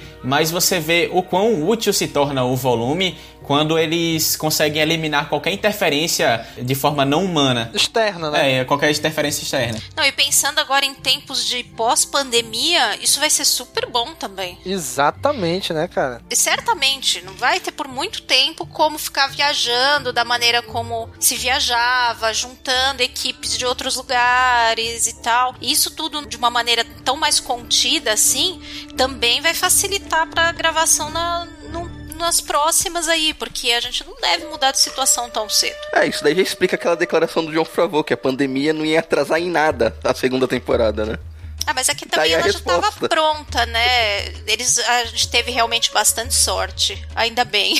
é uma coisa também que eu acabei postando lá no Star Wars Universe, que eu acabei traduzindo a matéria da Entertainment Weekly, que foi um artigo dentro da segunda temporada de The Mandalorian. E é uma coisa muito interessante porque assim, o John Favreau e o Dave Filoni, eles falaram que o que ficou de maior preocupação em toda a produção da segunda temporada foi a trilha sonora, porque a trilha sonora é a única coisa que você tem que reunir todo mundo em um ambiente ou pelo menos parte da orquestra para fazer todos os sons juntos. Claro, eles Verdade. conseguiram e tudo, mas você vê como a tecnologia realmente foi um aliado de, de todo mundo na hora de estar tá produzindo essa segunda temporada aí. E agora que você tocou na trilha sonora, puta que pariu, que trilha sonora é essa? Exatamente, meu amigo, incrível, cara, incrível, incrível mesmo. Eu conheci o cara lá. O... Goraxson, né? É outro nome difícil de falar também, né? Gente, é só nome difícil.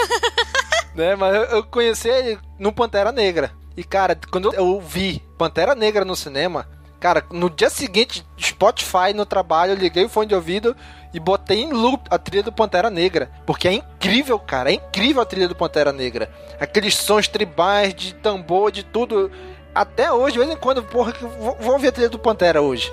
Sabe? E eu fico escutando esse contrabaixo. Cara, e quando chegou Mandaloriano, o tema da série, cara, é incrível. E ele falou, cara, comprei umas flautas doces e o primeiro som que eu fiz foi esse. Aí ele fez o som da música tema. Você, é. e foi esse a música tema. Foi assim. Ele tava testando. Eu, eu fiquei super impactada quando eu comecei a ver o episódio e vi a cara do rapaz do Ludwig. Eu imaginava é que era um senhor. É um um rapazinho que parece assim, saído de uma banda grunge dos anos 90, misturado Exatamente. com um hippie assim, sabe? Daqueles super gente boa, assim, de boas e tal. E eu olhei e falei, gente, esse menino que compôs a trilha. E ele, e ele é parça de, de, de muito tempo do Ryan Coogler, né? Sim, eles, eles foram parceiros de colegas de quarto, né? Na faculdade. Achei muito legal isso, um negócio super interessante. Eu, eu tenho que confessar que, assim, quando saiu o primeiro, o segundo episódio, eu achei a trilha meio estranha. Eu não comprei ela de cara. Não achei ruim, mas tinha alguma coisa ali, não sei, achava estranha. Só que a trilha tem uma, uma qualidade de que ela também progride com os episódios, né? A cada episódio a trilha ela cresce, ela ganha mais elementos, ela vai ficando mais complexa, ela ganha mais mais coisas. Quando chega no final, da série é que ela tá realmente parece completa. E cada vez que você ouve, quanto mais você ouve, mais ela entra e mais você gosta. Gente, é, hoje em dia você ouve aquele tema principal. Eu ouço o tema do Mandalorian, me arrepia assim, me dá acelerada no coração. Sim. Já já faz Demais. parte assim da, da, da, trilha de Star Wars, da, da trilha que marca a gente. Isso é um, é um feito que não é não é fácil. Não, é a trilha mais marcante da era Disney é do, da, dessa série. É, eu, eu gosto muito da trilha das sequels também. Tem, tem vários temas que para mim são muito marcantes também. Mas se você for pensar que. E não é George Lucas, né? Porque tudo bem, a, o, o restante é George Lucas e ele vai evocar a si mesmo, além de coisas novas, né? Então já é familiar pra gente, é muito mais fácil de comprar. Mas a trilha dele tem elementos diferentes, instrumentos diferentes, é uma coisa mais tribal, mais visceral, é, é, é bem diferente. E, e, e, já tá ali, já intrínseca em Star Wars e, e já faz parte já pra gente. Né? Cara, a trilha de Star Wars dos filmes, todo mundo conhece, todo mundo sabe, né? Tocou ali, todo mundo, cara, John Williams é o cara. Toda, todos os diversos filmes que ele fez, com as suas inúmeras indicações ao Oscar. Agora imagina, tu chegar para fazer a trilha de uma obra onde já tem um cara que faz uma trilha que é inacreditável, que é o John Williams. Bicho, olha a Ai, uma pressão, né? Gente, é que o rapaz tem uma cara de ser muito tranquilo, não sei se ele realmente é, mas ele tem uma cara Sim. de super de boas. Mas é, imagina a pressão no negócio desse ele transparece assim, não, eu tô de boa aqui. E o pior não é isso, o pior é que ele chega e diz, olha, sabe essa trilha aqui do John Williams? A gente não quer nada disso, a gente quer uma coisa nova. Pega como base aí Ennio Morricone, deram como referência. Né? Aí tu, aí tu para assim, tu, tu pensa assim, porra, se já era difícil eu dar continuidade à obra do John Williams, imagine eu ter que reinventar uma coisa do zero e que tenha a mesma qualidade que tenha a, o som do John Williams. Porque as pessoas esperam isso de Star Wars. Esperam que Star Wars tenha uma trilha marcante. Então eu acho que a responsabilidade dele foi ainda maior, né? Que ele teve que reinventar, né, a trilha sem trazer. Mas eu acho que o estilo de composição dele é muito artesanal também. Ele, ele compondo, Sim. parece o pessoal fazendo as maquetes e fazendo. É, é, é ele, ele parece o Ben Burt criando sons pro, pro Star Wars. Sim. Pega um instrumento Sim. diferente, pega um um equipamento antigo cheio de botão e vamos testar, vamos ver que som que faz. É tão uma coisa tão ali também artesanal, tão experimental, que combina com, com muita coisa de Star Wars que é feita dessa mesma maneira, né? E fora o volume de trabalho que ele teve, né? Foram oito episódios, cada um com sua própria trilha. Muita trilha. Quando saiu o primeiro episódio de The Mandalorian, saiu no Spotify ah, trilha sonora do episódio 1 de The Mandalorian. Falei, pô, beleza, né? Só que eu imaginei que aquela trilha ali da série inteira. seria da série toda. É, Apesar de ter escrito o episódio 1, eu falei, ah, por que saiu o episódio 1 e deve ter lançado assim? Mas não, cada episódio saiu uma quantidade de trilhas enormes. Eu, caraca, bicho, tanto que ele fala que foi mais ou menos como se ele tivesse feito trilha para três longas metragens, para três Muito filmes, né? trabalho. né? É, e também porque cada, cada episódio tem ali, apesar de ter uma consistência grande entre eles e a história, mas ao mesmo tempo, cada episódio ele tem um tom ou, ou remete a um gênero, um pouquinho um subgênero. É, então sim, e aí a trilha sim. tira proveito disso, né? Que nem, ah, o episódio do prisioneiro, ele tem uns momentos que parece filme de terror, apaga a luz, pisca, ou o episódio 4 também com o ataque do ATST, o episódio 2 que Sim. fica 10 minutos sem ter uma linha de diálogo, 11 minutos acho que é, coisa assim. Isso, fica um tempão sem ter diálogo. Ele teve que a cada um a trilha se adequar também a cada diretor, a cada tom. É, ele mesmo disse que o processo dele, ele pegou os roteiros, leu todos, se trancou no quarto durante um, um dois meses para produzir tudo, para depois levar para gravar, gravou no celular ainda, para levar para eles escutarem lá no set de filmagem. Sim, foi legal isso aí. Aí o John Favreau colocou aquele aqui, gente, escuta aqui. Aí tocou todo mundo, porra, é, É isso. isso aqui. É isso, é isso que a gente Ah, quer. eu lembro da cara É. da Bryce Dallas ouvindo lá no celular, muito engraçado. Cara, e o cara mandou muito bem. A trilha é fantástica, cara.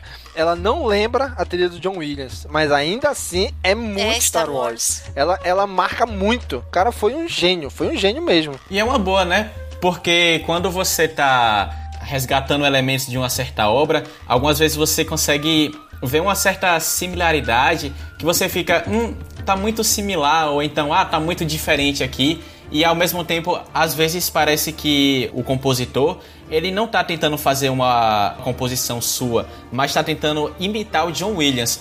E no caso do Ludwig é, Göransson, sei lá como se pronuncia, se escreve esse cara, mas você vê que ele teve esses elementos do John Williams como inspiração, mas ele tentou fazer algo único é, por sua conta lá. O cara foi à frente do seu tempo, é, entrou em quarentena antes de todo mundo aí, se trancou no quarto pra compor as coisas, entendeu? Ficou dentro de casa. Aham. Então, esse ambiente aí de hoje em dia, o cara consegue produzir pra caramba. É uma coisa que eu gostei pra caramba da, da trilha de The Mandalorian, porque ela não tentou ser uma imitação de algo que já foi. Ela tentou ser uma inovação de algo que já foi. Assim como The Mandalorian, a própria obra, foi. Se tu pega a trilha de Rogue One, que é feita pelo Michael Giacchino, a trilha é muito boa. Só que tu escuta ela e diz, porra, isso aqui lembra muito John Williams. E eu não me lembro de nenhum tema da trilha de Rogue One. Adoro Rogue One, esse- e a trilha é muito boa, lembro que é boa, mas eu não me lembro de ne- ter nenhum tema que marque que você ouça aquele trechinho e isso é Rogue One. Eu acho que isso é porque porque ele emula muito o John Williams, o Michael Giacchino. E ele faz isso não é de agora. Ele fez a mesma coisa no Jurassic World, né? Que ele também emulou muito. Eu acho que, que também falta um elemento de repetição na série. A gente vai ouvir toda a abertura, é, cada episódio que remeter a um pedacinho do tema, vai repetir, vai, isso vai também marcando pra gente, né? Às vezes isso é pedido do diretor, não, é nem, não vem nem, nem parte dele. Exata. É isso que eu ia falar. A trilha, por exemplo, do John Williams, ela é boa, ela é muito boa. Mas por que que marcou tanto? Porque o George Lucas, se tu assistir qualquer um filme da Exalogia, ele martela demais a trilha. Ele tem horas que a trilha ela fica muito alta. Tem que martelar pra grudar, né? Exato. Tem horas que a trilha fica muito alta. Já na trilogia sequel, tu vê que eles não martelam tanto É, a, tri- sim. a- a trilha. Já no Mandalorian, Cara, é toda hora. É toda hora. É como tu falou, Katia. No segundo episódio ali, quase que um terço do episódio não tem diálogo. É só a trilha. Então isso marca muito, né? Não só o trabalho do cara, mas o trabalho do diretor ali, do, do cara que vai fazer a edição, de martelar a trilha ali, de colocar ela mesmo pra repetir, pra gravar, né? Pra grudar na, na nossa mente mesmo. E isso também faz parte da trilha ser boa, né? Isso é muito legal. Um outro episódio que eu gostei muito é, foi o do episódio do cast. Eu achei bem legal ouvir cada um dos atores falando. É, é- é muito divertido. Menos o Pedro Pascal, né? Que ele não falou quase nada, porque ele não fez quase nada na série. Pedro, Pedro Pascal, ele tá com uma cara muito engraçada o episódio todo, né? Não sei se vocês repararam. Eu achei ele um pouco deslocado, assim. Pode ter momento contigo, assim, de Exatamente. fofoca? Pode? Pode? Pode ter momento de fofoca? Lógico. Eu vim aqui pra isso, gente. Eu tava assistindo esses dias é, um, um canal de, um- de uma moça que tem sei lá quantos milhões de seguidores, que ela faz comentários de trailers e tal. É um canal grande americano, que é o Beyond the Trailer. E ela tava comentando uns rumores, que ela tem uns contatos internos lá, e, e eu já ouvi bastante coisa dela que realmente era. Então, essa pessoa é, é, é uma pessoa meio confiável, assim, que não, não sai repetindo coisas à toa. E ela disse que a Disney tá tendo vários problemas com o Pedro Pascal. Que ele não quer mais participar da série sem tirar o capacete, não quer gravar só a voz. Então eles estavam tendo vários atritos com ele que estavam até em dúvida se ia ter continuidade dele mais pra frente. Não ia fazer muita falta, não. Que desanimador, né? A gente vinha tão, tão alto astral, olha só. Ai, não devia ter falado nada. Cara, ele já não filmou mesmo a primeira temporada. Mantendo o Brendan Wayne e o Latif Crowder, beleza. Mas o trabalho de voz dele é excelente. Ontem que eu tava reassistindo, né, o Gallery, teve uma outra cena que, que tá um dos outros rapazes que faz, e aí tem uma, uma ceninha lá que tem um deles falando alguma coisa. E, gente, como destoou antes de ser colocada a voz É. do Pedro Pascal, eu olhei assim e falei, gente, que diferença que faz a voz certa, né? E a interpretação certa. Falei, ai meu Deus do céu, eu fiquei meio preocupada, sinceramente. Nos oito episódios do Disney Gallery, as únicas cenas que mostram que tá o Pedro Pascoal vestido com uniforme, sem a máscara, são cenas do episódio que ele tira a máscara. Não tem mais nenhuma cena que mostra ele. Do último, né? Do 7 e do 8, né? Dos dois, eu acho. Então, eu tenho certeza, ele só foi lá, apareceu, filmou essa cena que tira o capacete e foi embora. Não apareceu mais nenhum dia de filmagem. Né? Porque já já estavam filmando, já tinham anunciado a série. Eles mesmos perguntam, né, pra Gina Carano se ela sente diferença entre esses três Mandalorians diferentes, né? Entre os três intérpretes. É, e ela chega a falar: não, eles, pra mim, eles Aham. todos são, são o Mandalorian. É que, na verdade, o- tinha o Brandon Wayne, que fez a maioria das cenas, e o Latif Crowder, que fazia as cenas de ação, de né? luta a parte e de ação, luta, de né? pancadaria. É, porque eles falaram que um deles era o que sabia lutar e o outro era o que sabia atirar, manejar arma. Eles mandam muito bem com o Mandalorian. O Pedro Pascal, ele fez muito bem a parte de falar, né? Que ele falava assim, não sei o quê. E tem também a edição, né? Em cima do, do áudio dele também, pra ficar um pouco mais metálico. É, pra emular o capacete também, né? Isso. Mas ainda assim a voz dele casou bem, né? Mas assim, é a voz. Né? E um outro cara que tem uma voz parecida, que consiga falar assim que nem ele, e bota o efeito em cima do capacete, eu, eu não sei se eu vou ver tanta diferença assim, se realmente ele vai sair ou não. Eu acho que não é uma coisa pra super preocupar, mas aí eu fico pensando, caraca, a gente não pode ter uma série, um filme, qualquer coisa assim, tranquilo, sem que tenha nenhum percalço, por favor. não é? Mandalorian vinha tão redondinho, assim, tem que surgir algum drama. Pode ser sem drama. Deixa o drama só pra história.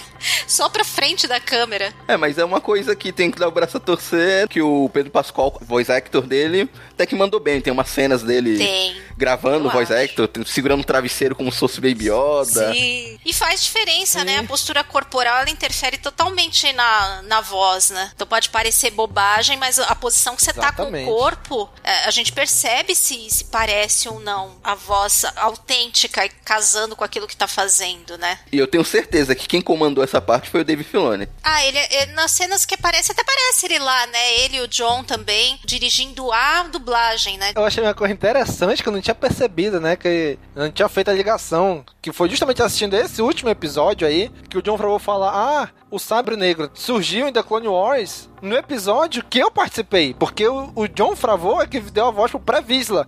Né, o cara que surgiu com o Sabre Negro. Aí tu diz assim: Caraca, é mesmo o Sabre Negro surgiu no episódio que o John Favreau surgiu em The Clone Wars e ele trouxe isso pra série, né? Então, esse vídeo tem toda uma ligação, ele lembra muito bem do Sabre Negro, porque era o personagem dele que tinha o Sabre Negro, né? Que portava o Sabre Negro quando surgiu em The Clone Wars. Eu falei, faz todo sentido esse plano trazer isso. É por isso que ele deve ter escolhido os, os Mandalorianos, porque foi a parte que ele ajudou em The Clone Wars, dando a voz, Faz né? sentido. Foi no- com os Mandalorianos. Será que existe a possibilidade dele na segunda temporada aparecer? Pode ser que ele faça uma dublagem, né? Faça a voz. Ele morreu em The Clone Wars? Eu nem lembro. Se ele tá vivo, eu não sei. Eu não lembro, ele, eu nem lembro. ele morreu. Qualquer coisa, flashback tá, tá aí pra isso. Acho que a esse momento da história já vem o pós-Visla, né? É. É o Já tá pré-Visla, pós-Visla, já agora ele é envelheceu o muito aí já. pós-Visla.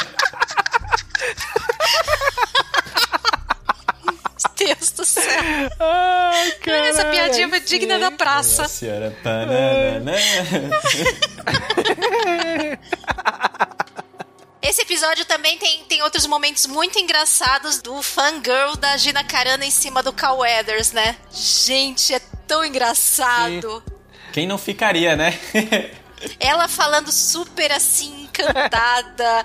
É, é, é, eu achei muito legal. É que ele, ele meio que fez um papel meio de mentor para ela, deu para perceber, né? Então ele meio apadrinhou ali ela para ajudar ela a interpretar e tudo. Me lembrou muito é, quando o Mark Hamill fala do, do Alec Guinness. Sim, ele já tava até aposentado, né? E trouxeram ele. É que a princípio eles até falam que o personagem dele só ia morrer no primeiro episódio e ia ser um alien. Ele só ia fazer a voz. Só que quando eles viram ele atuando, já mudaram de ideia. Não, vamos mudar aqui. Claro, bicho, é o Carl Weathers. Como é que já faz isso com ele?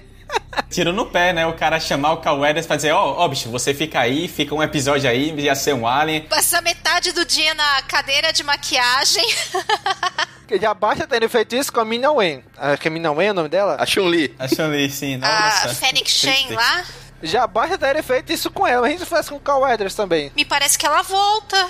Ah, eu espero, eu espero. Eu, eu adoro ela como atriz. Me parece que ela volta. Ai, seria um desperdício mesmo ela não voltar, né? Também acho. Star Wars acaba tendo um pouco dessa fama também, né? Eu acho que eu lembro de toda aquela gangue do Kanji Club que a galera tava especulando na época de O Despertar da Força, dizendo, nossa, essa galera que foi chamada pra gangue do Kanji Club é especialista em espada, é espadachim profissional, não sei o que. E aí o povo, nossa, é vem Cavaleiro de Rain, é vem luta, luta de 10 pessoas contra 10, entendeu? Tipo assim, lutas geniais, não sei o que. Só parece faz uma pose, A galera lá morrendo só, sabe? fez uma pose e puf, morreu. Fugindo. Isso. Mas vocês não entenderam, foi uma referência ao Boba É. Fett. Aí, Ai, olha. Jesus. Puta que... ah, vem esse bicho.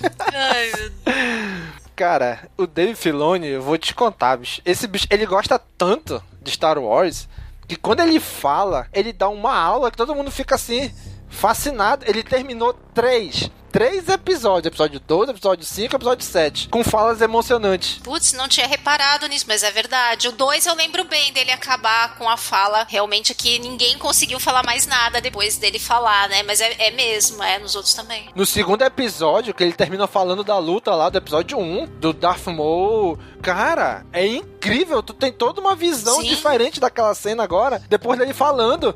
E você, cara, aquela cena deu todo o tom pro resto da trilogia. Tu, aí tu para e pensa, caraca, bicho, esse filho da mãe não tem razão mesmo. Sabe? Ele fala e ele fala tão bem e é tão normal isso pra ele que ele nem percebe. Que os caras escolheram pra ele terminar três, a- três episódios com a fala dele. Porque é muito bom. Eu acredito que o The Mandalorian tá sendo uma escola pro Dave Filoni pra mexer com live action, pra futuramente ele ganhar um live action só dele. Ai, Amém. tomara. No futuro. Ele vai fazer o live action da Deus.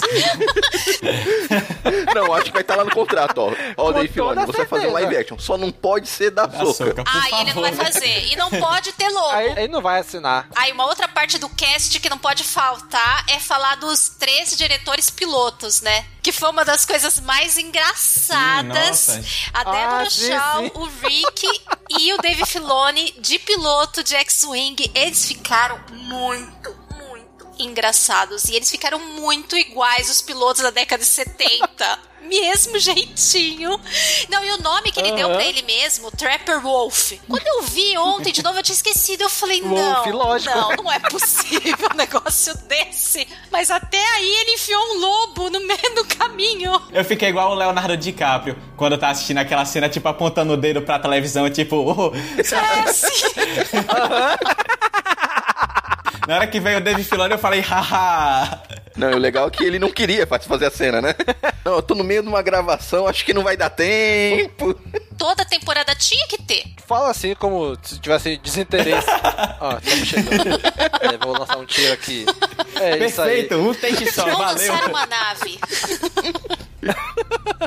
E eles falaram que eles falaram assim, pô, vamos botar a gente aqui no, só na cabine, né? Não, eles trouxeram uma F-5 de verdade. Trouxeram aqui ela que tava no parque da Disney, né? Isso, aqui Muito tava indo pro aqui. parque. Não, não, não, não, vamos interceptar ela aqui. Aí vai pro Galaxy Edge, vamos botar aqui, vamos filmar, depois a gente manda ela pra lá. Não, é, é pra ver, né? A, a produção é muito inteligente. Eles não só são muito bons, como eles são muito inteligentes pra usar os recursos, pra pensar em saídas para situações, né? Tomar as decisões corretas, né? Eles tinham pensado lá o personagem do Quill, que a princípio, na ideia original, ele ia ser legendado, ia falar outro dialeto. Ia ficar só. Voz de porquinho, já pensou? Aí o, o pior que o Dave Filoni falou: Ah, eu tava filmando assim porque eu acho que no live action funciona desse jeito, né? Eu- ele, o chefe falou que é assim, eu vou aceitar. Ai, gente. É muito bom, muito bom. Cara, foi muito legal. Assim, uma coisa que eu achei interessante foi como eles terminaram essa série documental. A última fala do último episódio é de, é de um daqueles caras lá que trabalha com os efeitos, os props, que estão na, Luca- na ILM já há décadas, né? Ele fala assim, cara, é é Star Wars. Sempre atrai os melhores. Ah, isso me fez chorar, juro. É porque todo mundo se dedicou muito. Todo mundo se dedicou muito na série. Né? Em, todas as- em todos os setores, todos os departamentos, todo mundo se dedicou muito. Né? E terminou dizendo assim: é Star Wars, atrai os melhores. E realmente é, todo mundo que vai se envolve com Star Wars quer fazer um negócio bom, porque Star Wars tem um nome grande já na indústria, né?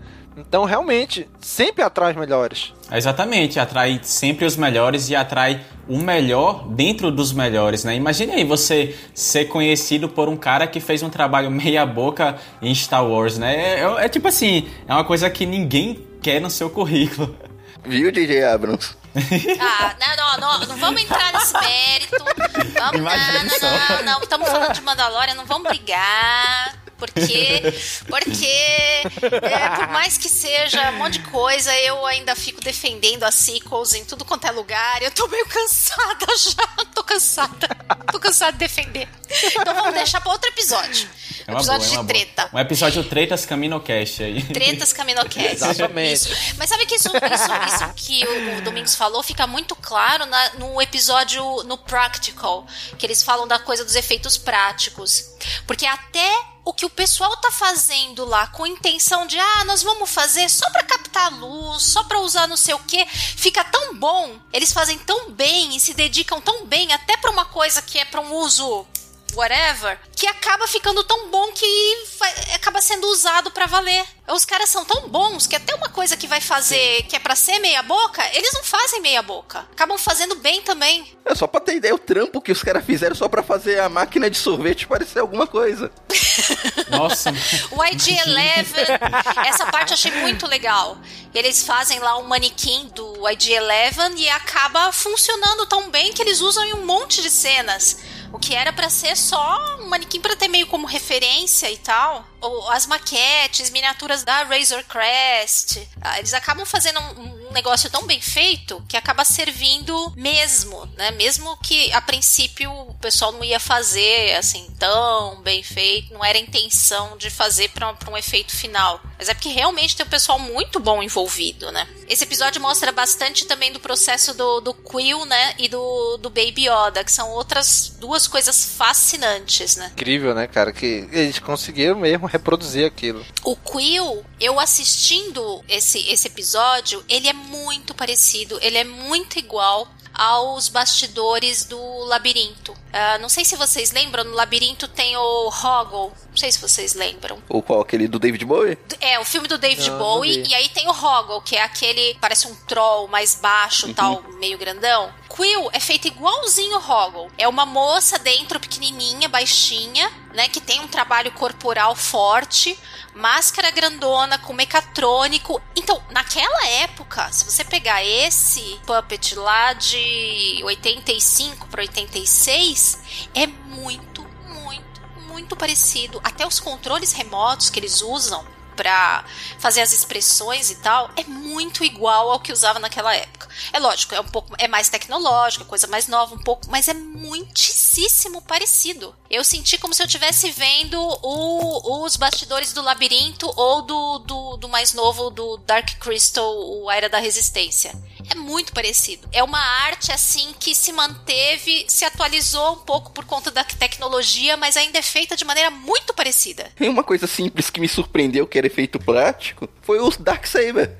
Eu achei que era digital quando vi a série e não, foi, é um, É, Ele acende mesmo, né? Pois- Legal pois não aquilo. é? Era de verdade, né, cara? Pois é, incrível, né? Fizeram de verdade mesmo. Por isso que o, O Giancarlo Espósito. o Exposito. Gus Fringe. É, ó, na segunda temporada eu já quebrei vários. Darksaber, né? Treinando, né? Porque realmente é de verdade. Ele faz o Darksaber. Aí o pessoal faz, aí o cara vai lá, quebra. Outro. quebra. Outro.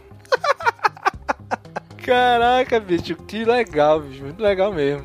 Acho que é isso, né, gente? Mais alguma coisa? Que vem a segunda temporada, tanto de The Mandalorian como Disney Gallery, né? Porque às vezes a gente acaba. Eu não sei o que é, mas eu tenho essa, esse gosto enorme de ver a série e depois os, os bastidores dela, né? A, os efeitos de produção e tudo. Cara, eu adoro isso. Eu adoro ver extra os extras, como Tomara é feito. que isso seja tudo, resgatado, cara, né? É muito na, legal. na próxima segunda temporada aí. Ah, porque vai às ser, vezes eles certeza. abandonam, não sei, mas. Ah, eu acho que vai ter. Ah, acho certeza. É conteúdo a mais pro Pois serviço que tá precisando, né? E é tão interessante que, assim, é, assisti a série, reassisti e tal. Agora assisti o Gallery e reassisti. Eu terminei de assistir o Disney Gallery e fiquei morrendo de vontade de ver a série de novo. Então eu vou maratonar ela antes de, de estrear a temporada, a segunda temporada. Da porque fiquei segunda. morrendo de vontade de ver outra vez. Eu também fiquei morrendo de vontade, mas vou esperar o Disney Plus chegar no Brasil. Enquanto isso, eu vou continuar assistindo, reassistindo Sharknado. É. o bom é que dá pra fazer essa maratona em um dia só, né? Então, chega 29 de outubro aí, ou então 11 de novembro, né? Que é quando a Disney Plus vai lançar dia 12 de novembro aqui no Brasil. Não é 17? Aí você vai pegar. É dia 17, né? Pronto. Então, dia 16 de novembro, assistir os oito episódios da primeira temporada de The Mandalorian aí e já foi. Rapidinho. Sim, sim, dá pra assistir rapidinho. Exatamente. Ah, eh, sabe uma coisa que eu lembrei agora? É, não é exatamente ligado ao Disney Gallery, mas ah, acabou de sair a premiação também do M, né? Do Mandalorian. Acho que foram cinco, cinco. M's que ele levou, não foram? Foi. Cinco M's, né? Sim, já, já levou cinco. A gente tá gravando isso aqui no meio da premiação do M, né? Que vai ainda não terminou. Então até agora ganhou cinco. Ah, ainda tem mais. Pode ser que ainda leve mais, né? Então, então você, cara amigo ouvinte que tá ouvindo a gente, já sabe se ganhou mais ou não, né? então, mas aqui enquanto a gente tá gravando, não. A gente só sabe que ganhou cinco até agora, não sabe se ganhou mais ainda. Sim. E aí eu fiquei pensando, quando eu vi isso daí, que talvez tenha sido até. Eu não sei se foi intencional ou não, pode não ter sido absolutamente nada intencional. Mas eu acho que a série se encaixar nessa categoria de episódios de meia hora foi muito bom pra ela também, inclusive pra premiação. É, é legal, porque assim, eu particularmente não aguento mais séries de 45 Eu também minutos. acho que pesa. Apesar que, que os episódios de Mandalorian eu achava tão rápidos que eu assistiria mais. Assim, se fosse mais comprido, eu assistiria. Mas eu, eu gosto Sim. dessa duração deles também. Eu acho ideal. Os episódios foram tão bem feitos que parecia que rapidinho passava, né? Parece que 15 minutos acabava o episódio. Eu Falei, "Ei, como é que episódio rápido? Quando ia ver a duração, eu falei, "Ei, caramba, não, foi, foi bastante até. Então vamos, vamos, vamos aguardar agora, na expectativa pelo lançamento da segunda temporada, né? Que saia logo, que seja tão bom quanto a primeira, né? Tivemos aí já, como a Kátia falou, o trailer da segunda temporada. Estamos agora aí no bonde do hype. Embarcamos no bonde do hype esperando a estreia da segunda temporada. E agora nós finalmente, acho- eu acho que agora sim, né? Agora finalizamos tudo que tínhamos para falar da primeira temporada. Temos aí, acho que, que acho que uns 10 episódios, né, Dani, mais ou menos, de The Mandalorian do Caminalcast. Por aí, quase por aí. Sem contar, sem, sem contar momentos de Mandalorian no Holo News. Exatamente. Mais melhor. Caro amigo ouvinte, se você até esse momento, por algum motivo, ainda não assistiu The Mandalorian, pare tudo que você tá fazendo e corrija esse erro na sua vida. Vai assistir porque a série é muito boa. E depois de terminou assistir a série, assiste o Disney Gallery. Cara, é muito bom. Dá um contexto muito maior, dá uma bagagem muito maior pra entender a série, né, Pra ver como ela foi feita. É muito legal. Então, gente, muito obrigado pela participação de todos. Felipe, faça o seu jabá. Onde é que o pessoal pode te encontrar pela internet? Gente, brigadão pelo convite, brigadão mesmo. É sempre uma honra estar falando aqui com amigos, com pessoas tão especiais. E principalmente, né, a primeira vez que eu participo desse de um CaminoCast aí. Brigadão o convite. Eu tenho dois projetos. Um é uma fanpage, Star Wars Universe. É, tem um site também, Star Wars Universe. E você pode ver coisas que geralmente não vão para a página lá, sejam artigos maiores, como aquele que eu estava falando de tradução do artigo da Entertainment Weekly sobre a segunda temporada de The Mandalorian. E a gente está no Instagram também, SW Universe, e a página fanpage né, de Facebook é Star Wars Universe. Eu também tenho um outro projeto que é a Rádio Imperial. A Rádio Imperial é um podcast, programa que se passa durante os eventos, é, entre os eventos do episódio 3 até né, para frente durante o reinado do Império. E ele reconta as, alguns eventos dentro do universo Star Wars na perspectiva de uma pessoa de dentro do Império, um radialista que sou eu, Rajar Comenor, que interpreto, que é um personagem que eu criei para rádio. E aí eu tento fazer cada programinha assim de 20, 25 minutos cada e aí eu peguei com a gravadora lá, licenciei músicas para passar. Tem uma galera também que é super fã de Star Wars, que compõe certas músicas, como até também um cover de The Mandalorian que já foi para um episódio de, da Rádio Imperial. Então, dê uma conferida lá que a gente também está disponível se você quiser ouvir a gente lá no Spotify, na Anchor, no Deezer, iTunes, Google Podcasts e até mesmo no YouTube. E a gente tem a fanpage também, é a Rádio Imperial e Instagram, rádio.imperial. Então, brigadão aí pelo convite. Então, que a força esteja com vocês, por mais que eu, Imperial, não possa falar isso, né? Então, shh, abafa, abafa o caso, gente. Abafa, por favor. Tá Mas, de licença, brigadão, tá de brigadão folga, pode. Valeu. Cara, o que eu acho fantástico da Rádio Imperial é que ele é um programa, é um podcast, mas ele é in-universe. Ele é dentro do universo Star Wars. Né? É um cara que vive lá dentro, é um cidadão do Império. Isso eu achei uma ideia fantástica, bicho, fantástica. Por que, que eu não tinha essa ideia antes pra roubar do, do Felipe aí? eu te... Aí eu tive essa ideia eu falei, rapaz, vou, vou botar pra rodar logo isso aqui. Aí, tipo, na hora que eu, que eu vi assim, aí eu preparo o roteiro, toda, toda a edição que tem. Aí às vezes eu dou improvisada, massa, às vezes não dou. Mas eu sempre tento inovar, né? Em cada edição, assim, a gente sempre tenta melhorar, seja na qualidade do roteiro, na qualidade das, das piadas, assim, que quebram o galho também, e também nas críticas, né? Por mais que eu acabe entre, aspas, vivendo assim, é, dentro do universo, em um sistema né, ditatorial, o império e tal, eu ainda consigo tecer algumas críticas, não pelo meu personagem, porque meu personagem apoia bem o império, mas como, como escritor, como Felipe mesmo, uhum. eu acabo tenta, tendo esses pontos de crítica aí e tal, que lhe fazem refletir um pouquinho.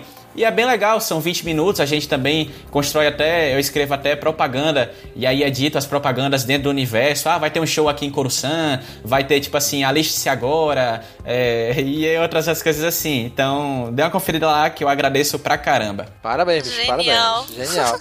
Deve dar, meu amigo, fico imaginando que esse bicho lança o programa, que eu escuto tudo aquilo. Meu amigo, eu não teria nunca criatividade. Muito trabalho. pra escrever não, tudo isso, bicho. É incrível, é incrível, tá de parabéns. E Kátia, muito obrigado pela sua participação. Né? Temos aqui a nossa primeira apoiadora, nossa primeira madrinha participando aqui com a gente. Onde o pessoal, se quiser te encontrar, fizer, fazer alguma coisa, tem algum lugar, alguma coisa assim? Ai, olha, agradeço muito, viu, Domingos? Como eu já contei para vocês, eu fiquei muito feliz com esse convite. O CaminoCast é muito especial para mim em, na minha história com Star Wars. O CaminoCast estava muito presente, foi o primeiro podcast que eu descobri. Eu não, nem conhecia podcast. Desculpa aí. Nada, eu comecei da melhor maneira possível.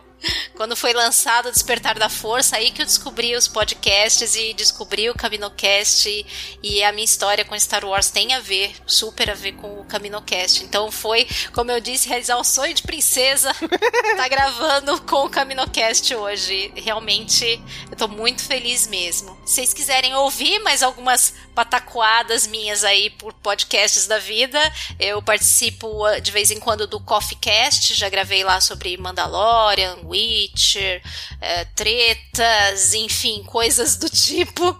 É, já gravei com o Will Cast também, inclusive sobre o, o, episódio 9, o Rise of Skywalker.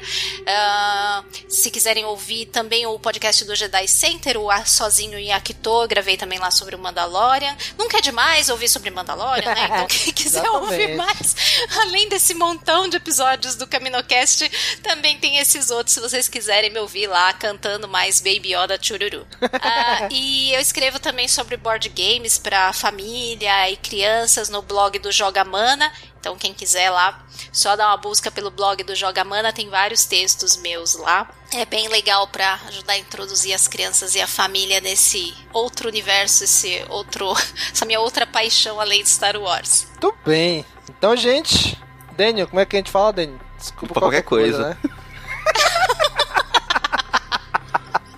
Clássico. Nunca esqueça, gente. Desculpa qualquer coisa. Então, gente, muito obrigado pela participação de todos vocês. Esse episódio foi delicioso de ser gravado. Você, caro amigo ouvinte que está nos ouvindo agora, continue esse episódio aí na área de comentários. Você assistiu o Disney Gallery? Coloque aí o que, que você achou, qual episódio que mais chamou sua atenção, talvez o que mais tenha lhe emocionado, o que você mais ficou impressionado, que você mais gostou. Continue este episódio na área de comentários. E já sabe, né? Curte, comenta, compartilha. Se você curte nosso conteúdo, acha muito bacana e se você desejar e puder, considere se tornar o nosso apoiador lá em apoia.se barra castwars a partir de um real você já pode estar ajudando a gente a nos manter no ar, tá certo? Então, muito obrigado, até a próxima. Falou, pessoal! Tchau, tchau! Tchau, galera!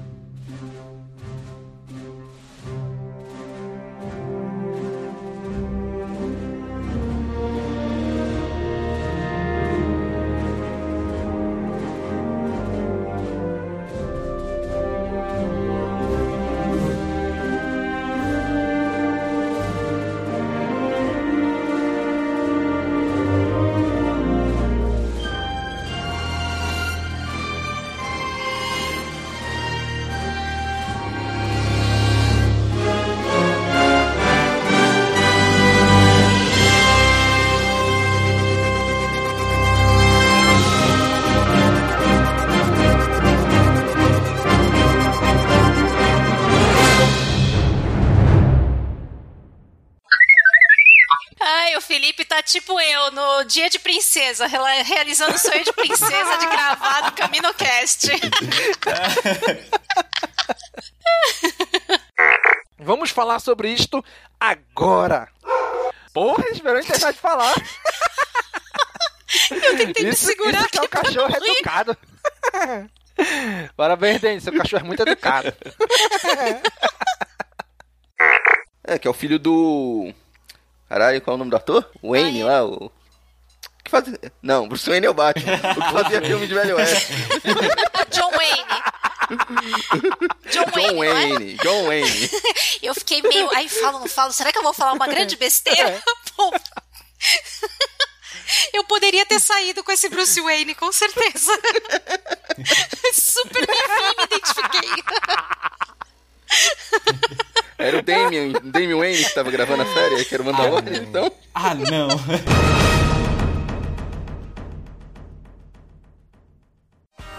Esse podcast faz parte da Cast Wars Podcast Network.